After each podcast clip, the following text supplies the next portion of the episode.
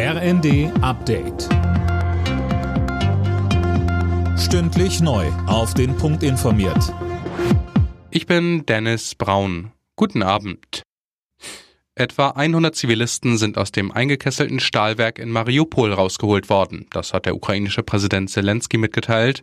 Die Evakuierungsaktion läuft derzeit noch. Anne Brauer mit den Einzelheiten.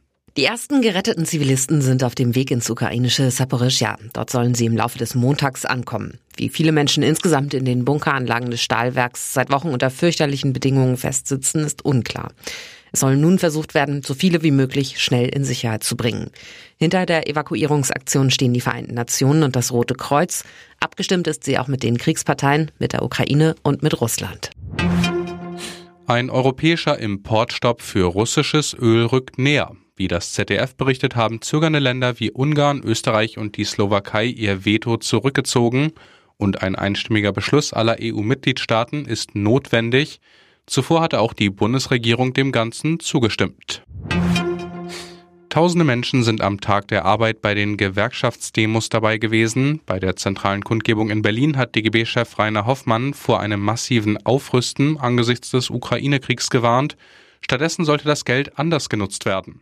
Wir brauchen es, wenn es um Zukunftsinvestitionen in eine sozial-ökologisch gerechte Transformation geht und für die Leistungsfähigkeit unseres Sozialstaates. Militärische Sicherung darf niemals auf Kosten sozialer Unsicherheit erkauft werden, liebe Kolleginnen und Kollegen. Bei den Tafeln in Deutschland ist die Lage so angespannt wie noch nie. Die Nachfrage steigt, es gibt aber weniger Spenden, sagte Jochen Brühl vom Bundesverband Tafel Deutschland den Funke Zeitungen. Er fordert unter anderem bei den Entlastungspaketen nachzubessern. Alle Nachrichten auf rnd.de